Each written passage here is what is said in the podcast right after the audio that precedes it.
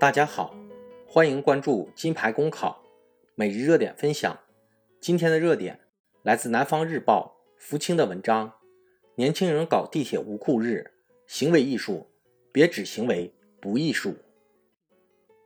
如果你在坐地铁，迎面一群年轻人脱下裤子，你会作何感想？恐怕是惊吓大于惊喜。最近真有这么一则新闻，在杭州地铁上。一群年轻人搞了一个地铁无裤日，结果地铁上的乘客被吓得一脸懵，很多乘客将其评论为不文明。地铁无裤日原来师出有名，它取于2002年，发于美国民间，意在为生活增加乐趣。这几年有流行之势，一月份正是欧美搞地铁无裤日的时节，这些年轻人想必是原版引进。但正所谓适合外国人的不一定适合中国人，这个道理一次次被证实。广州地铁上也曾搞过无裤日，结果脱裤子的全都是外国人。从大多数人的反应看，脱裤子并没有增加什么乐趣，倒增添了不少尴尬和疑惑。这是极为生动的水土不服。类似例子并不鲜见。如果将杨洁直接搬进来，公众还能部分接受的话。那么，行为艺术直接嫁接到国内，遭到的几乎都是清一色的反对。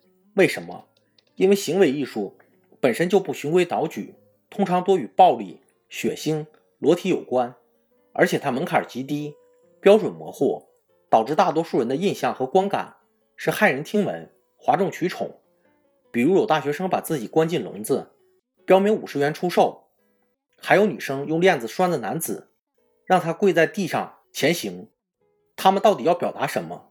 大多数观众看不懂，原因在于这种表现只有行为没有艺术，满足的无非是猎奇心和自我炒作。不如先从行为艺术的概念讲起，它是指特定的时间和地点，由个人或群体行为构成的一门艺术，其中必须包含以下四项基本元素：时间、地点、行为艺术者的身体。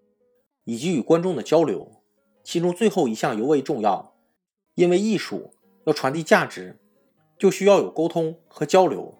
而我们身边大部分的行为艺术，例如地铁无裤日，观众压根儿不知怎么回事儿，没有传单说明，也没有讲解答疑，公众怎么可能会知其所以？怎么可能会不反感？在一定程度上，行为艺术不能自说自话、自导自演。而要体察观众的承受力、理解力，以更入情入理、入筋入骨的方式来演绎。行为艺术如何传递艺术价值？关键词有两个：同理心、交流欲。首先是同理心，表达前要考虑群体和面向。适合外国人的不一定适合中国人，适合年轻人的未必适合中年人。比如英国剑桥大学有个晒屁股大赛。可能就只适用于部分校园。同样，无裤日如果也注意到场合和受众，可能就会有不同的效果。第二个是交流欲，要理解人和人之间的差异性。如果不进行解释，人们可能连主题都搞不懂。更何况一千人眼里有一千个哈姆雷特。行为艺术是无法单靠心领神会形成共鸣的。如果妥善处理好同理心和交流欲的问题。行为艺术完全可以变得健康和高雅，比如有人表演房奴，把自己的头和双手用房屋平面图形状的镣铐铐住，在房交会上到各大开发商的展台抗议，观众很容易就理解怎么回事。同样在杭州，曾有艺术家浑身紧紧包裹着塑料袋，在某超市门口痛苦的挣扎，通过讲解来呼吁公众少用塑料袋，注意环保。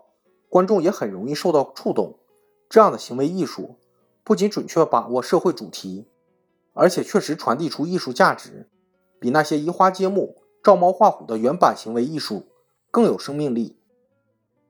一言以蔽之，行为艺术的目的是艺术，手段是行为。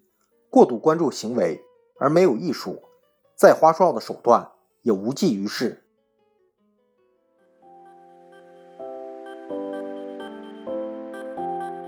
公考路上你不孤单。金牌公考与你相伴。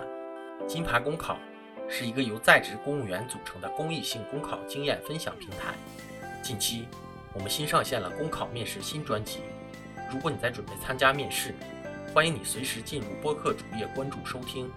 同时，也可以关注金牌公考微信公众号，接收我们每天最新鲜的节目推送，随时与我们交流互动。